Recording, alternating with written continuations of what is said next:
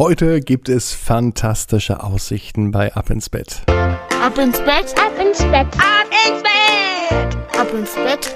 Der Kinderpodcast.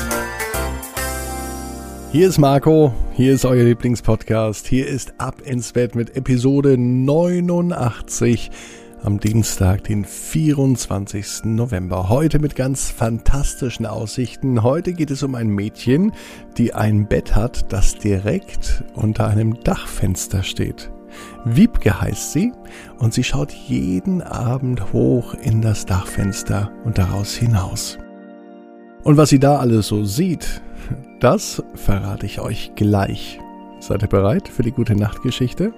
Dann nehmt die Arme und die Beine und streckt die Hände und Füße so weit vom Körper aus, wie es nur geht. Macht euch ganz, ganz lang, spannt jeden Muskel im Körper an und dann plumpst ihr ins Bett hinein. Sucht euch eine ganz bequeme Position.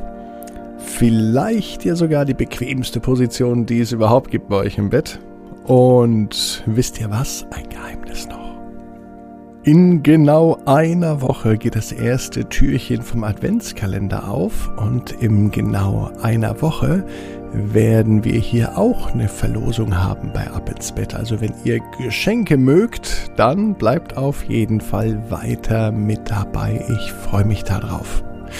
Jetzt aber das Wichtigste für den Dienstagabend. Hier ist die Geschichte Wiebkes Wolkenbilder. Wiebke ist sieben Jahre alt. Ihr Bett steht unter einem Dachfenster. Und sie mochte keinen Platz in der ganzen Wohnung so sehr wie den Platz auf ihrem Bett. Wiebke wohnte mit ihrer Mama in einer Dachgeschosswohnung. Mama hatte ein Zimmer, Wiebke hatte ein Zimmer. Und außerdem gab es noch ein Wohn- und Esszimmer. Aber der schönste Platz, der war tatsächlich bei Wiebke direkt unter dem Dachfenster. Sie liebte es, ins Bett zu gehen und einzuschlafen. Und das war schon seltsam, denn viele Kinder mögen das nicht so sehr. Wiebke war aber anders. Vielleicht lag es auch daran, dass Wiebke jeden Abend aus ihrem Dachfenster hinausschaute. Im Herbst und Winter, wenn es früher dunkler wurde, dann ging Wiebke auch schon gerne einmal früher ins Bett. Sie ging nämlich ins Bett, um noch etwas zu sehen. Wenn's zu spät wurde, war der Nachthimmel so dunkel, dass sie keine Wolkenbilder mehr erkennen konnte. Aus dem Grund liebte sie auch, vor allem in den Wintermonaten, den Mittagsschlaf. Das ging natürlich nur am Wochenende und nicht am Dienstag. Beim Mittagsschlaf war es nämlich besonders toll, was sie beobachten konnte die Wolken, die am Dachfenster vorüberzogen. Und das Besondere bei Wiebke, was sie abends oder vor dem Einschlafen in den Wolkenbildern sieht, das wird auch tatsächlich wahr, wenn auch nur im Traum. Neulich zum Beispiel hat Wiebke einen großen Elefanten vorbeifliegen sehen. Natürlich war das eine Wolke, die aussah wie ein großer Elefant. Als dann die Augen des Mädchens aber zugingen und sie so langsam einschlief und mit dem Träumen begann, tauchte er auf, ein großer, stattlicher Elefant. Wiebke liebte ihre Wolkenbilder und sie liebte ihre Träume. Und den ganzen Tag war sie so gespannt, was sie abends in den Wolkenbildern erkennen wird. Sie hatte nie eine Ahnung. Sie wusste nur, dass es in der Nacht wahr werden wird und der Traum wird in Erfüllung gehen. Heute Abend lag Wiebke auch im Bett. Sie rieb sich ganz kräftig die Augen. Das war ihr gute Nachtritual. Denn die Augen, die hatten jetzt noch ganz schön was zu tun.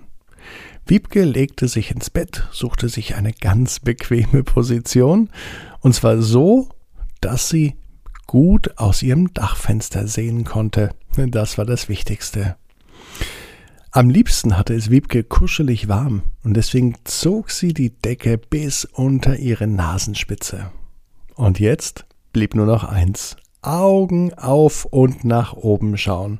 Das dachte sich Wiebke. Und das machte sie. Und erst einmal war gar nichts zu sehen. Es dauerte, bis die nächsten Wolken vorbeizogen und sie musste sich schon genau und gut konzentrieren, denn es war schon etwas dunkel. Und jetzt, jetzt sah Wiebke nach oben. War das wohl schon wieder ein Elefant, den sie sah?